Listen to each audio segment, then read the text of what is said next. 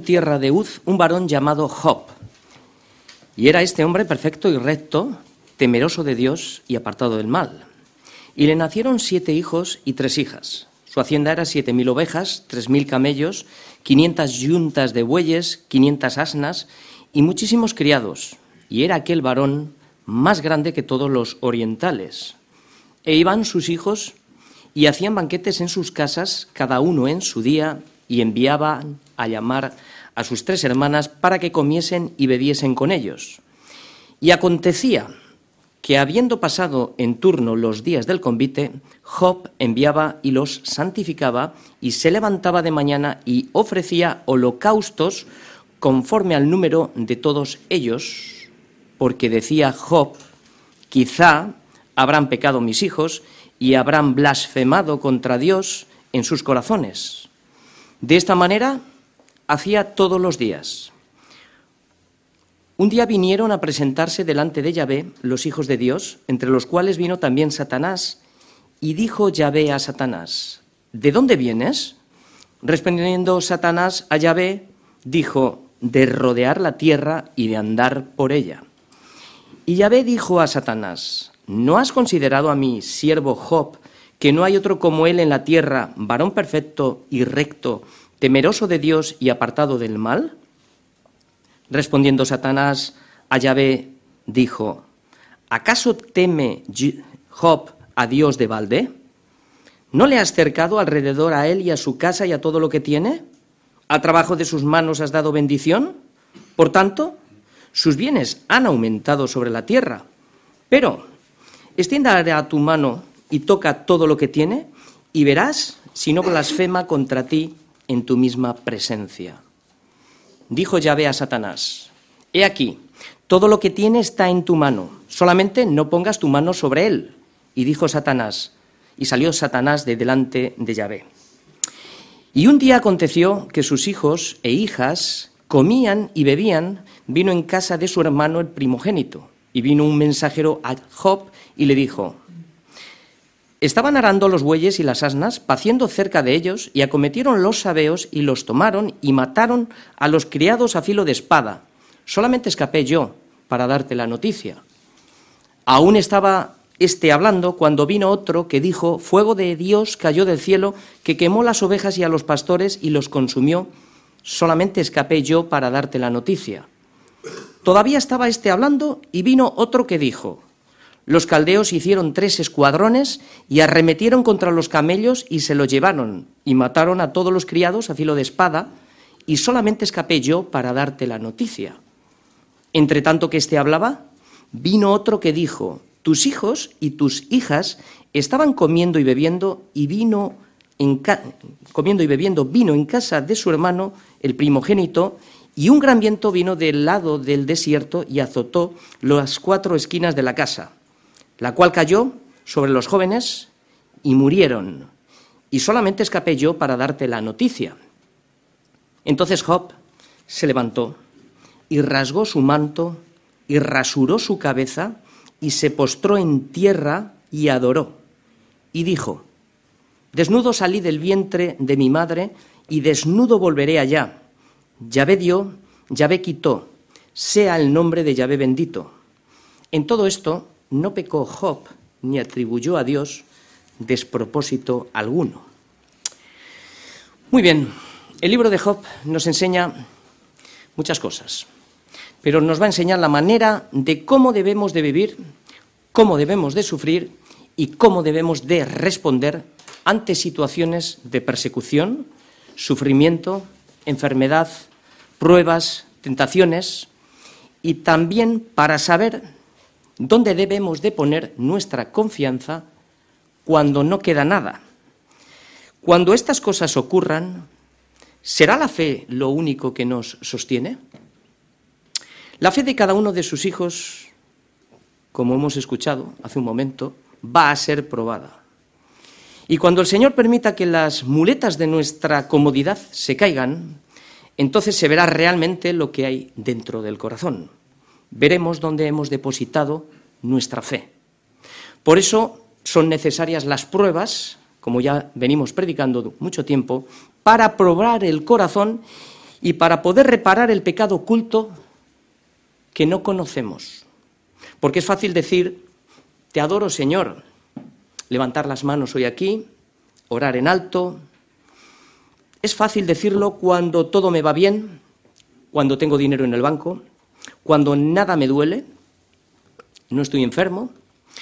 Esto es lo que Satanás le decía a Dios. Tus hijos te adoran por lo que tú les das. Pero hay cuando las cosas empiecen a faltar. ¿Dónde estará nuestra fe?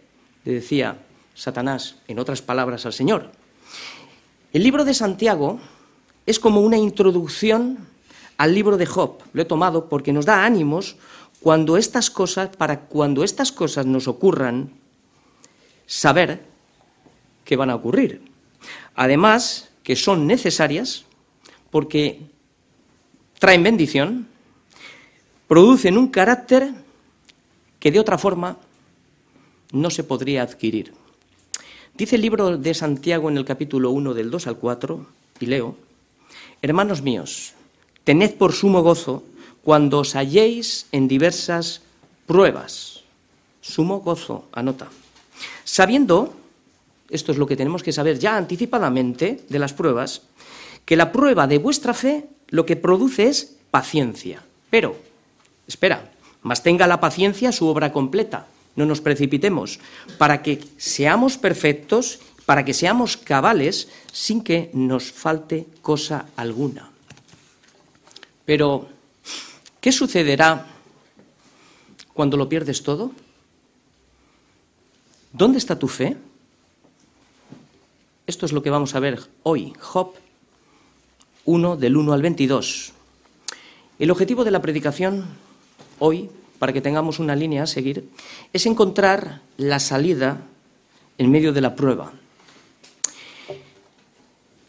Estos 22 versículos los he desarrollado en tres puntos. El primero es el carácter de la fe en dos partes. Es lo que soy y lo que Dios me ha dado. El segundo punto que vamos a ver es la prueba de la fe. Bueno, el primero era versículos del 1 al 5, el segundo la prueba de la fe, versículos del 6 al 19, y esto es lo que no veo, pero que ocurre. Y el tercer punto es el resultado de la fe. Esto es lo que el Señor, lo que Cristo ha hecho en nosotros. Primeramente vamos a leer los cinco primeros versículos, el carácter de la fe. Repetimos de nuevo. Hubo en tierra de Uz un varón llamado Job, y era este hombre perfecto y recto, temeroso de Dios y apartado del mal. Y le nacieron siete hijos y tres hijas, su hacienda era de siete mil ovejas, tres mil camellos, quinientas yuntas de bueyes, quinientas asnas, muchísimos criados, y era aquel varón más grande que todos los orientales. E iban sus hijos y hacían banquetes en sus casas, cada uno en su día, y enviaban a llamar a sus tres hermanas para que comiesen y bebiesen con ellos. Y acontecía que habiendo pasado en turno los días del convite, Job enviaba y los santificaba y se levantaba de mañana y ofrecía holocaustos conforme al número de todos ellos, porque decía Job, quizá habrán pecado mis hijos y habrán blasfemado contra Dios en sus corazones. Y de esta manera hacía todos los días. Primeramente vamos a ver el carácter de la fe, lo que soy. O sea que hubo en tierra de Uz un varón llamado Job. Así comienza el libro. Lo que está señalando es la tierra de Uz, un lugar situado en Edón, al norte de Arabia. Este es el lugar donde se van a rodar los acontecimientos de una historia real en la que parte vamos a ver hoy. Nuestro personaje de la escena era un edomita y se le identifica como un varón llamado Job, que vivía en la tierra de Uz. Un hombre con identidad propia, lo cual esto nos indica que Dios le conoce, Dios conoce a Job. Y este es el punto más importante de este versículo. Dios llama a sus hijos por su nombre y llama a los que antes conoció y a estos son a los que ha predestinado para que fuesen hechos a la imagen de su hijo. Por eso después de la identidad lo que viene es el carácter. El carácter se forma después de haber recibido el llamado, no antes. Lo primero que una persona recibe cuando nace es su nombre. Primero es quién soy, identidad. Luego lo que soy, el carácter que se va formando. Por eso el carácter del cristiano, el carácter del cristiano se distingue por un estilo de vida santo, porque lo que soy define lo que hago. Como Pablo decía, Pablo procuraba tener siempre una conciencia sin ofensa ante Dios, vertical, y ante los hombres, horizontal. Lo siguiente que vamos a ver, hemos visto la identidad y el carácter. Lo siguiente que vamos a ver es la definición del carácter. Y era este hombre perfecto y recto, temeroso de Dios y apartado del mal. Esto es lo que el Espíritu Santo habla en el libro. Cuatro características bien ordenadas definen su carácter. Perfecto y recto, temeroso de Dios y apartado del mal. Las cuatro están ligadas entre sí y cada una depende de cada una de ellas. Perfecto. Trata directamente con el corazón. Estamos hablando ahora del carácter, del carácter que deberíamos de tener cada uno de nosotros. Trata directamente con el corazón. Perfecto significa no que no había pecado en Job. La palabra perfecto se traduce por la palabra íntegro, lo que significa que no hay un doble corazón, no hay una doble intención, no es un corazón hipócrita, no hay falsedad, no tiene dos caras, no sirve a dos señores, es de una sola fidelidad, es de un corazón sincero que ama a Dios, que desea servirle con todo su corazón. Esto es integridad. El otro punto es recto y recto, va unido, perfecto y recto. Se refiere al estilo de vida que obra en base a la voluntad de Dios. Por tanto, la integridad del corazón se muestra en vivir rectamente. Es decir, que nuestros pies, nuestras manos, nuestros ojos deben de responder en adoración a Dios en todo lo que hacemos cada día. Porque ni mis pies, ni mis ojos, ni mis manos se manejan solos. Todo lo que hacen sale del corazón. Por eso debe de haber una armonía entre la integridad del corazón y la rectitud de nuestros hechos. Tiene que haber armonía. La siguiente característica es temeroso de Dios y apartado del mal. El temor de Dios, lo hemos explicado muchas veces, el temor de Dios es la sustancia de toda la sabiduría. Y es la prueba irrefutable de que realmente conocemos a Dios y de que tenemos una relación con Él. Este principio de sabiduría, el mismo Job lo repite en su libro, capítulo 28, versículo 28, y lo define de la siguiente manera. He aquí que el temor del Señor es la sabiduría y el apartarse del mal la inteligencia. Por tanto, no podemos, lo que nos indica es que no podemos gobernar nuestra vida íntegra y recta si realmente no hay temor de Dios en el corazón. Es totalmente imposible. Porque la verdadera sabiduría se manifiesta cuando amamos a Dios y aborrecemos el pecado. O sea, te apartas del mal, esto es temor a Dios, y es ser inteligente. La siguiente escena que vamos a ver es la familia lo que Dios me ha dado. Es el tercer lugar. Fijaos cómo en el orden de prioridades va definiendo el libro. Tercer lugar ocupa la familia, primero la identidad y el carácter, luego la familia. Nacieron siete hijos y tres hijas. Primero identidad, carácter y después familia, como acabo de decir. La familia está por encima de las posesiones, pero por debajo del carácter. Los hijos son la heredad de Dios y son cosa de estima. la siguiente escena, no me voy a extender aquí más, la siguiente escena son sus posesiones, que ocupa el cuarto lugar. Viene totalmente ordenado, los versículos y todo viene bien ordenado. No caen las cosas por casualidad. Cuarto lugar en prioridades. Versículo 3 nos muestra su hacienda. Era enorme, sin embargo, para Job las riquezas no consistía en la abundancia de bienes que poseía. La riqueza, para que lo entendamos todos, es lo que somos en Cristo. Esa es la verdadera riqueza que podemos llegar a tener. En aquellos tiempos, antes de Moisés, había un concepto errado en cuanto a las bendiciones. Esto expliqué algo el último día. Se consideraban que una recompensa, o sea, una bendición se consideraba que era una recompensa y estaba muy arraigado al concepto causa-efecto que si viene algo malo es porque he pecado contra Dios y si viene algo bueno es porque estoy viviendo una vida justamente. Aún en los tiempos de Jesús había esta creencia cuando le preguntaron a Jesús, ¿quién pecó? ¿Este o sus padres para que haya nacido ciego? Respondiendo Jesús le dijo, no es que pecó este ni sus padres, sino para qué? Para que las obras de Dios se manifiesten en él.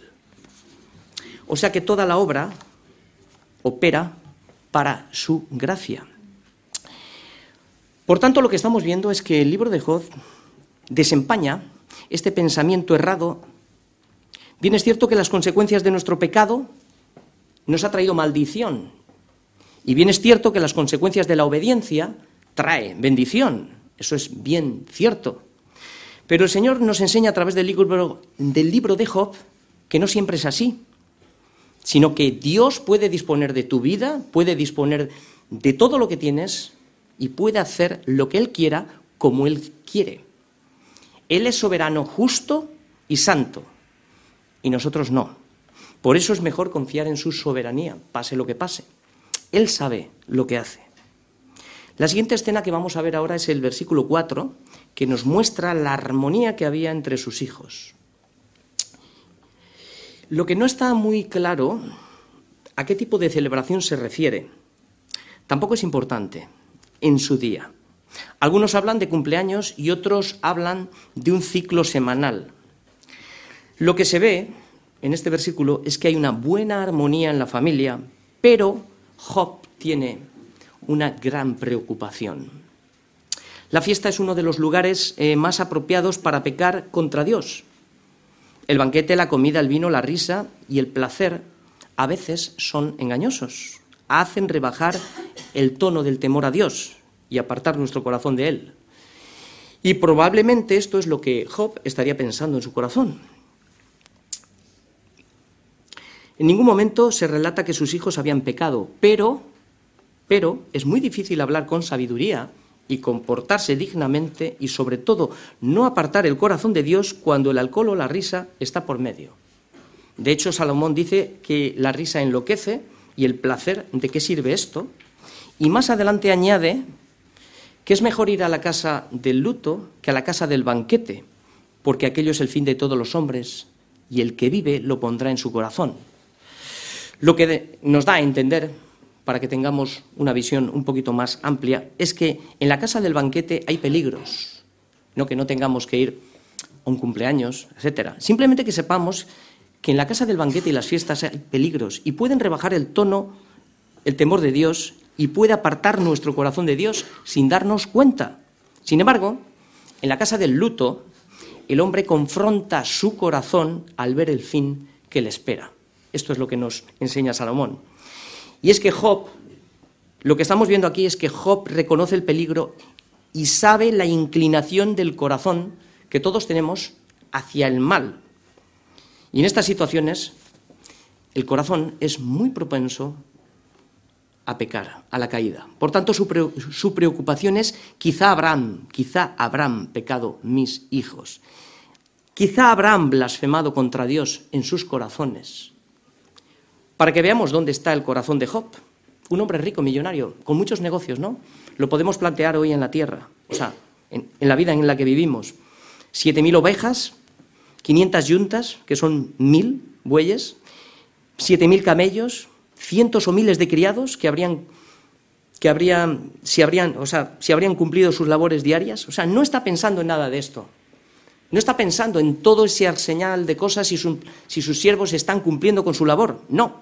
Su preocupación está en saber si sus hijos habrán blasfemado contra Dios en sus corazones. La palabra blasfemar en este contexto es la palabra barak. En el hebreo significa bendecir, pero también su significado también significa lo contrario para blasfemar. La idea de lo que Job está hablando aquí es que quizás sus hijos pudieron haber apartado en algún momento el corazón de Dios. Qué diferencia, ¿no? Qué diferencia del que es rico y tiene tantas propiedades y estas no le dejan ni siquiera tiempo para su mayor responsabilidad. Y lo que termina es llenando su ausencia, claro, como tiene mucho dinero, llena su ausencia con cosas, con dineros. No, no estoy, pero yo le doy todo. Mira, tiene, es que no, no necesita nada, le doy todo, pero no estoy. Esto es para que veamos que Job, por encima de ser rico, es íntegro y es temeroso de Dios y su prioridad está muy bien marcada. Tres acciones importantes para aplicar a nuestra vida de lo que acabamos de leer. Enviaba y santificaba, es decir, los llamaba para que vinieran donde estaba Él. Así podría Él predicarles, enseñarles y orar por ellos. Esto a nosotros nos enseña, prácticamente es como una imagen de la iglesia en casa y nuestra responsabilidad.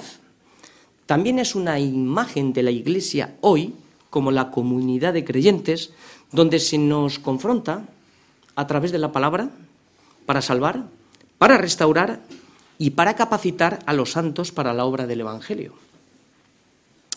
La misión de Job y su principal tarea y ministerio es velar por su casa. ¿Para qué? Para no dejarla contaminar. Este es, esta es la función de Job. Velar por su casa para no dejarla contaminar. Por eso se levantaba cada mañana y ofrecía holocaustos. O sea, Job encontraba la comunión con Dios cada mañana. Allí ofrecía holocaustos. Pero nosotros hoy en día no tenemos que presentar holocaustos por nuestros pecados porque Cristo se presentó de una vez y para siempre. Nuestro sacrificio hoy es presentar un corazón humillado delante de Dios cada día. Porque esta es la razón, la razón de Job y siempre es la misma, nuestro pecado. Quizá habrán pecado mis hijos y habrán blasfemado contra Dios en sus corazones. Y al revés, imaginaos que un exceso de tolerancia por parte de Job puede traer consecuencias desastrosas, como pasó con los hijos de Eli. Por eso lo que estamos viendo aquí, que la mayor sabiduría se encuentra en la comunión con Dios al levantarse cada mañana. Oye, ¿qué tendrá madrugar? Que Isaías 54 dice, despertará mañana tras mañana, despertará mi oído para que oiga como los sabios? Muy bien, lo dejo ahí para reflexionar. El siguiente escenario, el Señor descorre la cortina y lo que nos va a dar es una visión más nítida de su soberanía, de sus planes eternos, sin la cual nuestra mente finita no podría llegar a comprender por qué Dios permite el sufrimiento. Ahora lo que vamos a ver es la prueba, la prueba de la fe. Hemos presentado el carácter, hemos presentado todo el currículum de Job, pero ahora Dios ha elegido a este hombre para pasar por esta prueba. Un carácter intachable, ¿verdad? La prueba de la fe. Esto es lo que no veo, pero que ocurre. Versículos del 6 al 12. Un día vinieron a presentarse delante de Yahvé los hijos de Dios, entre los cuales vino también Satanás. Y dijo Yahvé a Satanás, ¿de dónde vienes? Respondió Satanás a Yahvé y dijo, de rodear la tierra y de andar por ella. Y Yahvé dijo a Satanás, ¿no has considerado a mi siervo Job, que no hay otro como él en la tierra, varón perfecto, recto, temeroso de Dios y apartado del mal? Respondiendo Satanás a Yahvé, dijo, ¿acaso teme Job a Dios de balde? ¿No has cercado alrededor de él a su casa y a todo lo que tiene? ¿Al trabajo de sus manos has dado bendición? Por tanto, sus bienes han aumentado sobre la tierra. Pero extiende ahora tu mano y toca todo lo que tiene y verás si no blasfema contra ti en tu misma presencia. Dijo Yahvé a Satanás, he aquí, todo lo que tiene está en tu mano, solamente no pongas tu mano sobre él. Y salió Satanás de delante de Yahvé. Bueno, mira, esta escena lo que nos va a ayudar es a entender un poco más profundamente lo que es la soberanía de Dios en situaciones que parecen inexplicables a preguntas ¿por qué Dios permite la maldad o por qué permite que los justos sufran? Si el Señor no nos dejara ver esta escena, no entenderíamos en qué consiste la soberanía de Dios. Se la estaríamos siempre robando a Dios y otorgando un poder al diablo que no tiene. El diablo no puede tocarte a no ser que Dios lo permita para un propósito santo. Si no estaría el libro de Job, estaríamos en una lucha encarnizada constantemente contra el diablo. Tendríamos en las iglesias exorcistas para echar los demonios, como algunos quieren hacernos creer. Satanás tiene un poder limitado y una autoridad derivada de Dios que solo puede obrar cuando Dios lo permita. Es un descanso para nosotros saber que Dios es soberano y que todo lo que ocurre en la tierra depende del cielo y que todo lo que Él hace lo hace por causa de su santo nombre, para la gloria de su nombre. La escena comienza con las actividades de Dios y sus hijos, cuando dice que un día vinieron a presentarse delante de Yahvé sus hijos, entre los cuales vino también Satanás. En este contexto, hijos, se refiere a los ángeles de Dios. ¿Quiénes son los ángeles? Bueno, los ángeles son ministros, mensajeros y servidores de Dios que ejecutan las obras de Dios. Pero en esta escena también se presenta Satanás. Su nombre significa adversario, enemigo, acusador.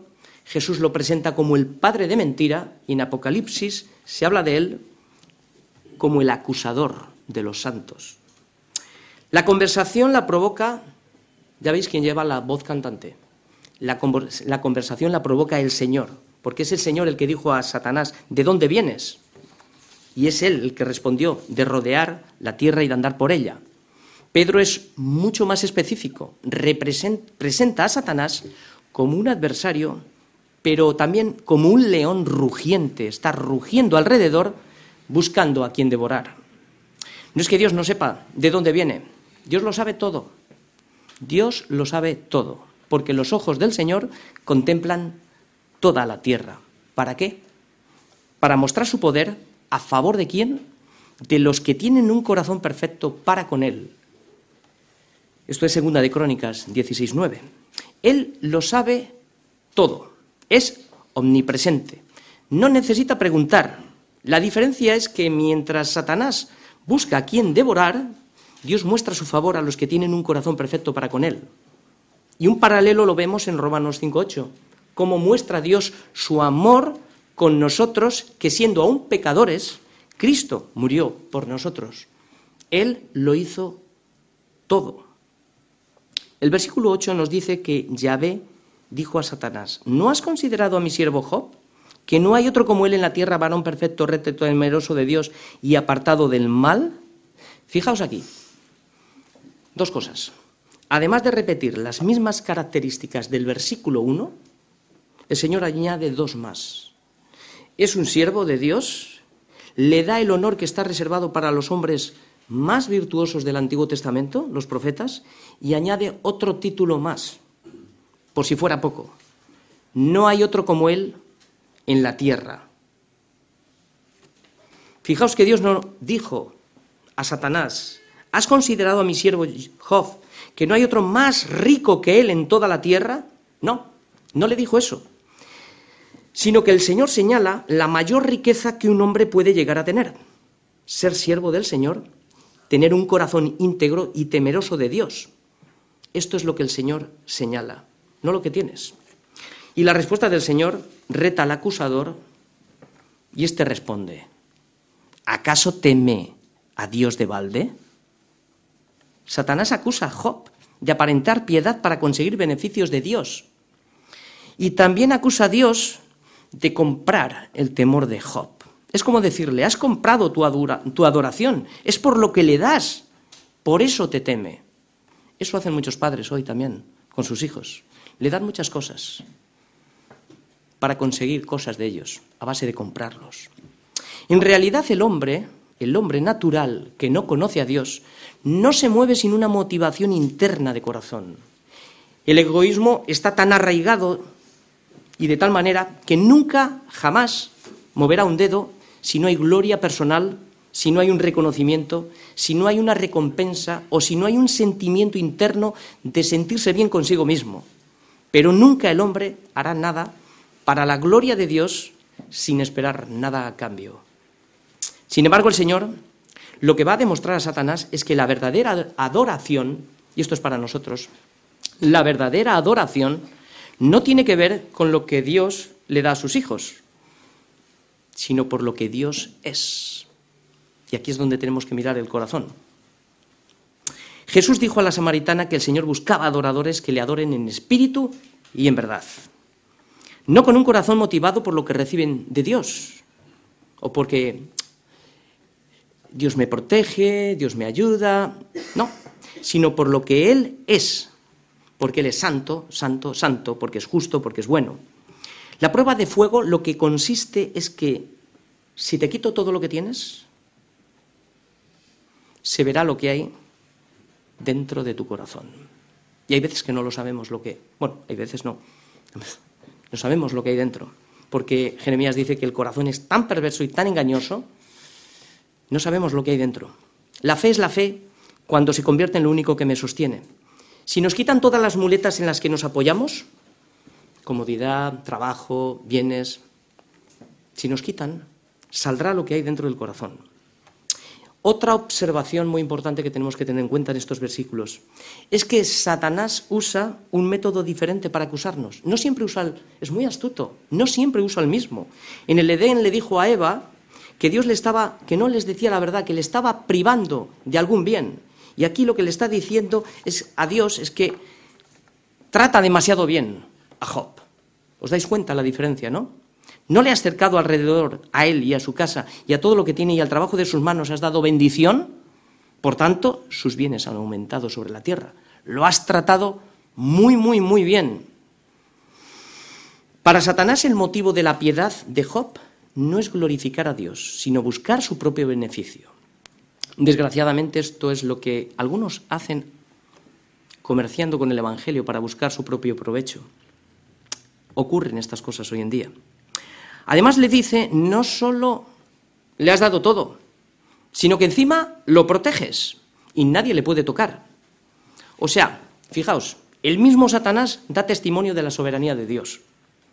La mentira y la, y la malicia de Satanás está en el tono de la ironía.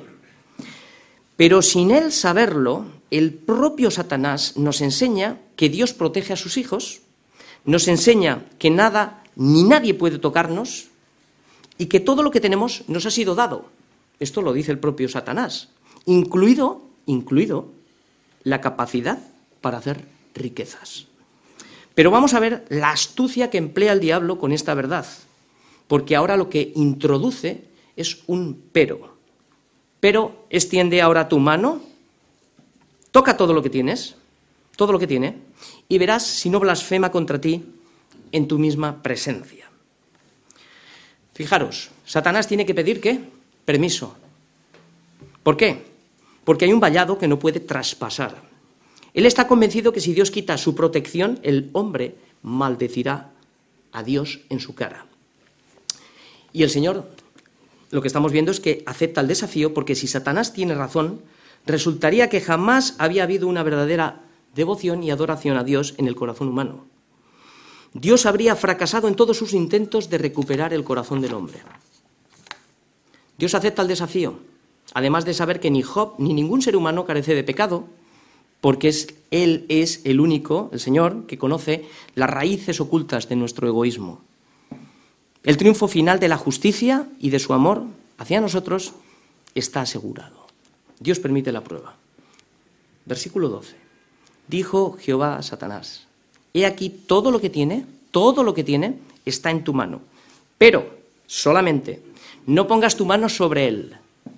Y salió Satanás delante de Yahvé. No dijo ni una palabra más, salió fulminante. El Señor levanta su mano, se le permite quitar a Job todo lo que tiene, pero le ha puesto un límite que no puede traspasar, tocar su vida. Y se cierra el paréntesis ahora entre Satanás y Dios, para dar paso a los siguientes acontecimientos que son los que vamos a ver ahora, donde vamos a ver la prueba de la fe y vamos a ver cuatro ataques consecutivos. Y un día, comíamos, bebíamos, y un día aconteció que sus hijas e hijas comían y bebían vino en casa de su hermano el primogénito. Y vino un mensajero a Job y le dijo, estaban arando los bueyes y las asnas paciendo cerca de ellos y acometieron los sabeos y los tomaron y mataron a los criados a filo de espada, solamente escapé yo para darte la noticia. Aún estaba este hablando cuando vino otro que dijo, fuego de Dios cayó del cielo, que quemó las ovejas y a los pastores y los consumió. Solamente escapé yo para darte la noticia.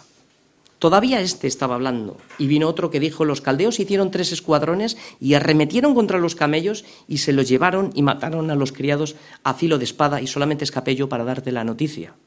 Entre tanto que éste hablaba, vino otro que dijo, tus hijos y tus hijas estaban comiendo y bebiendo, y vino, vino en casa de su hermano, el primogénito, y un gran viento vino del lado del desierto y azotó los las cuatro esquinas de la casa, la cual cayó sobre los jóvenes y murieron.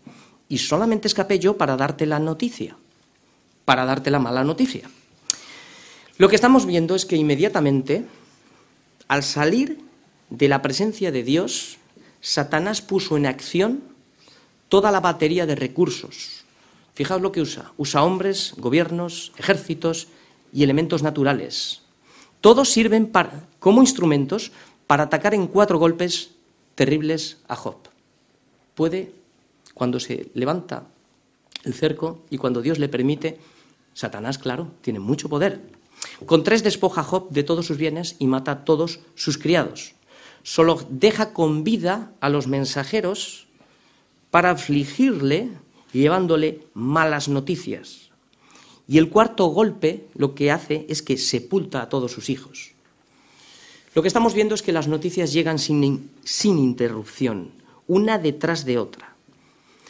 Esto es una muestra de cómo actúa Satanás cuando el Señor levanta su protección. ¿Qué sería el mundo si Dios dejara suelto a Satanás a su libre albedrío?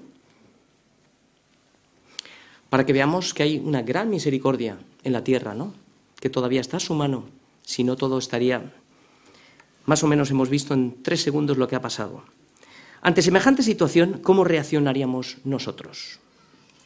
Esta escena lo que nos enseña son capítulos de nuestra vida pasada que quizá antes no entendíamos pero ahora podemos darle un poco de luz. Pero ahora sabemos, sabemos como sabemos más que Job. Tenemos más información que la información que tenía Job. Nosotros vemos esta escena. Job no sabía lo que estaba sucediendo. Y nosotros sabemos, sabemos ahora, y ahora podemos ver este versículo de, de, otra forma, que los que aman a Dios, o sea, con un poquito más de entendimiento, los que aman a Dios, todas las cosas les ayudan a bien, incluso todo esto que hemos visto, este escenario. Esto es a los que, conforme a su propósito, son llamados, tienen el carácter de Cristo. También sabemos que es necesario, sabemos que es necesario que a través de muchas tribulaciones entremos en el reino de Dios, porque, como hemos visto muchas veces en las predicaciones, las tribulaciones son el horno de la aflicción para pulirnos y para presentarnos a Cristo como una iglesia gloriosa, sin mancha, sin arruga, semejante, sino que sea santa y sin mancha. Por eso son necesarias las tribulaciones. Porque traen bendición. Vamos a ver ahora parte de esta bendición, que es el resultado de la fe, lo que Cristo ha hecho en nosotros para resumirlo de una manera. Son los versículos del 20 al 22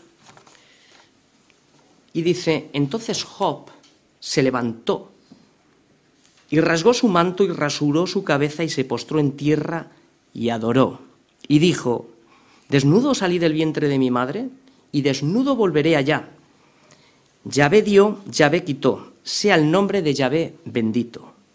En todo esto no pecó Job, ni atribuyó a Dios despropósito alguno. Bien, lo que estamos viendo aquí son que las tremendas noticias posiblemente tumbaron a Job hasta el suelo. Sin embargo, se levantó. Fijaos qué noticias, ¿no? Después de lo que hemos escuchado antes, ahora imaginaros cada uno de nosotros en esta situación, perdiéndolo todo y a todos nuestros seres queridos, nuestros hijos, que es el mayor dolor que un padre o una madre puede llegar a perder el Hijo, porque todos daríamos la vida por ellos. Es menos dolor, es más dolor que te quiten tus hijos. Lo que vemos aquí en Job es que, mm, fijaos, no acusó a los sabeos ni a los caldeos por el despojo de sus bienes y la muerte de todos sus criados, ni siquiera Dios por los agentes naturales de fuego que quemaron las ovejas y a los pastores, ni por el viento que azotó la casa donde estaban sus hijos y murieron todos ni una sola palabra. Job, como David, como Cristo, enmudecí y no abrí mi boca. ¿Por qué? Porque tú lo hiciste. Job mostró con dos señales externas y dos señales internas el dolor más intenso de alguien que puede llegar a sufrir una situación así. Vemos el luto de Job en cuatro puntos. Rasgó su manto. El manto indica el nivel de y la posición social. Lo que había perdido era su posición de rico y de grande, a la vez que más tarde, en los capítulos siguientes, se cuestionará su integridad. Segundo, rasuró su cabeza. El cabello era la gloria del hombre y cortarlo hasta ser calvo mostraba su gran dolor al haber perdido su más grande bendición, sus hijos. Y se postró en tierra, se humilló hasta el polvo, un acto incluso de entregar aún su propia vida, como va a decir después. Y el cuarto punto es que adoró, hizo el efecto contrario que el diablo dijo que haría.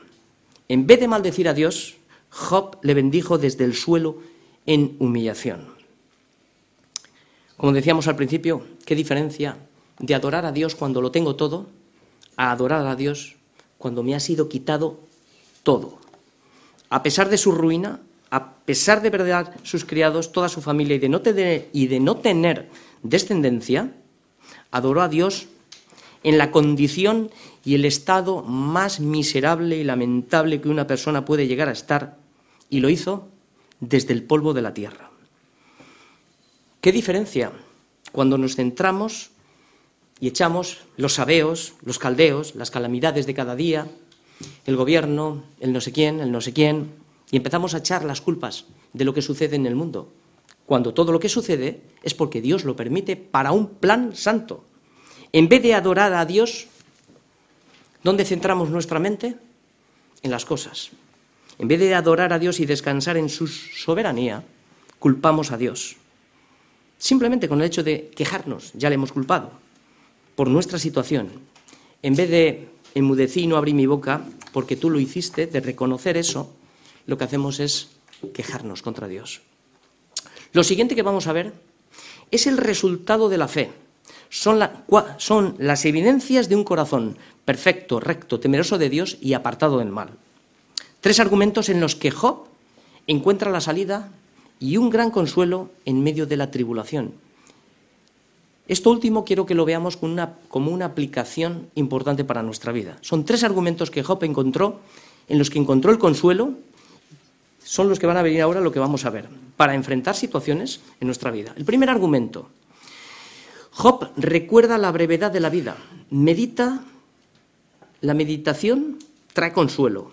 Desnudo salí del vientre de mi madre y desnudo volveré allá. Fijaos, en dos palabras, Job traza una línea entre los dos extremos de la vida. Considera, primero, que la vida es muy breve, como para estar quejándonos. Él sabe que si sin su carácter él no era absolutamente nada, pero sin su riqueza sigue siéndolo todo. Por eso no se queja de la pérdida. No le vemos llorando mis camellos, mis vacas, mis todo mi esfuerzo. No, no se ve. No está llorando por eso, porque considera que nada de lo que tenía era suyo. Este es el punto. Porque considera que nada de lo que tenía era suyo. Este es el consuelo que trae al corazón Job, consuelo de brevedad de la vida. Job halló consuelo al recordar cómo fue su entrada en la vida. Ahora medita, ¿cómo hemos entrado en la vida? Hemos entrado de desnudos, no traíamos absolutamente nada, no había fuerza corporal ni capacidad para andar, ni siquiera para hacer las cosas mínimas, beber, comer, hablar.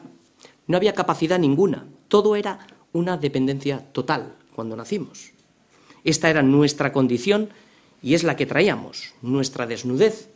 Lo que estamos viendo es que era completa, es lo que está meditando Job. Y después de considerar de cómo será su partida, también halló consuelo al saber que nada de lo que había traído, nada de lo que tenía, o sea, no había traído nada, que nada de lo que poseía era suyo, ni tampoco se lo podía llevar. Como Pablo llegó al punto de madurez de decir que consideraba todas las cosas como pérdida. ¿Por qué? Por la excelencia del conocimiento de Cristo, mi Señor, por amor del cual lo he perdido todo, y todo lo tengo por basura. ¿Para qué? Buscaba una ganancia mayor, para ganar a Cristo, la perla de gran precio. Cristo es la ganancia y el gran consuelo, porque como salí del vientre de su madre, como salí del vientre de mi madre, desnudo así volveré. Yéndose como vino, dice Salomón, y nada tiene de, su trabajo para llevar en su mano. Nada se puede llevar. La gran ganancia está en lo que soy en Cristo y no en lo que tengo. Resumiendo, recordar trae consuelo al considerar, primero, que la vida es breve, segundo, nada era mío, tercero, no me lo puedo llevar, cuarto, todo es del Señor, quinto, no tiene valor ninguno en la próxima vida. La siguiente razón del consuelo es considerar quién es el que nos da todas las cosas, porque a veces lo decimos, pero no lo consideramos. Este es el argumento que le trajo consuelo a Job. Yahvé dio. Job siempre tuvo en cuenta que la causa de su prosperidad vino de la mano de Dios, así como también es un don de Dios, nuestra ayuda idónea, nuestros hijos, esto es un don de Dios. Esto, lo que le libró a Job, es de caer en los lazos de la prosperidad, que lo, que único, lo único que hace en nosotros es apartar el corazón de Dios y entrar también en una autocompasión. Sin embargo, el carácter de Dios le había dado, el carácter que Dios le había dado es una gran ganancia para Job, al decir Jehová, Yahvé dio, Yahvé quitó. Esto le trajo consuelo y, no solo consuelo, contentamiento al alma, porque la gran ganancia no está en los bienes que poseemos. La gran ganancia está en la piedad. Porque gran ganancia es la piedad. ¿Pero qué? Acompañada de contentamiento. Porque puedo fingir una falsa piedad, pero el contentamiento es la evidencia. Aquí está el punto del consuelo en el que Job había meditado. Saber que volverá como entró trae contentamiento, porque nada hemos traído a este mundo y sin duda nada podremos sacar de él. Esta es la revelación que ya estaba en el corazón de Job. Sin embargo, no es del todo cierto que Job vuelve como entró. Él entró en el mundo como entró, como tú y como yo, desnudo y condenado. Así entramos, destituidos de la gloria de Dios, pero fue salvado. Fuimos salvados. ¿Por qué? Porque habíamos, porque había recibido la identidad y había recibido el carácter de un corazón conforme a Dios. ¿Y esto qué es? ¿Se lo ganó? No. Esto es un regalo inmerecido que Job había recibido del Señor. Esto es gracia soberana. Esto fue la semilla que el Señor sembró en el corazón de Job y dio como fruto un corazón perfecto, recto, temeroso de Dios y apartado del mal. Este es el resultado de una fe que vence, que trae consuelo. Esta es parte de la salida en medio de la prueba, de lo que estamos viendo.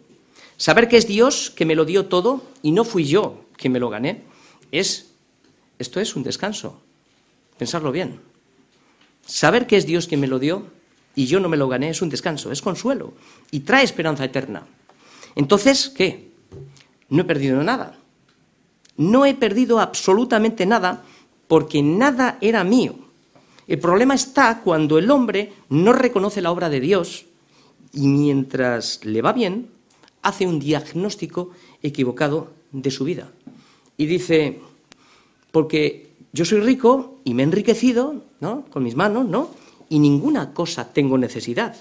Este es el diagnóstico equivocado que hacemos. Cuando no reconocemos que todas las cosas vienen de Dios. Pero el diagnóstico acertado es otro. Es el que no sabemos. Y no sabes que tú eres un desventurado y un miserable, pobre y ciego y desnudo al decir lo que acabas de decir. Esto es lo que no saben o lo que no sabíamos en su día. Hace unos minutos leíamos al trabajo de sus manos has dado bendición. Por tanto, sus bienes han aumentado sobre la tierra. ¿Y qué es bendición? Todos lo sabemos, ¿verdad? Sino que las bendiciones son las capacidades que Dios nos ha dado para su propósito. Por eso no, lo, no me lo puedo quedar. Es de Dios. No puedo decir esto es mío. Es de Dios. ¿Qué estamos haciendo con lo que Dios nos ha dado? Job usó la capacidad para el propósito divino. La prueba es la respuesta que da. Él me lo dio. Esto es consuelo. Cuando hay dolor en el corazón, cuando es mío y lo he perdido. No, no has perdido nada. Y nada era tuyo. Aquí hay consuelo. Él me lo quitó porque era suyo. Job halla consuelo al ver la mano de Dios en todo. Para nosotros, veamos la mano de, de Dios en todo y veremos las cosas de otra manera, otorgándole la soberanía total a Dios. El último de sus consuelos y el más importante que solo puede consolar el alma atribulada y le da respiro espiritual, y aquí vamos ya al final, es levantar su mirada hacia el propósito principal para lo que fuimos creados, ser un adorador.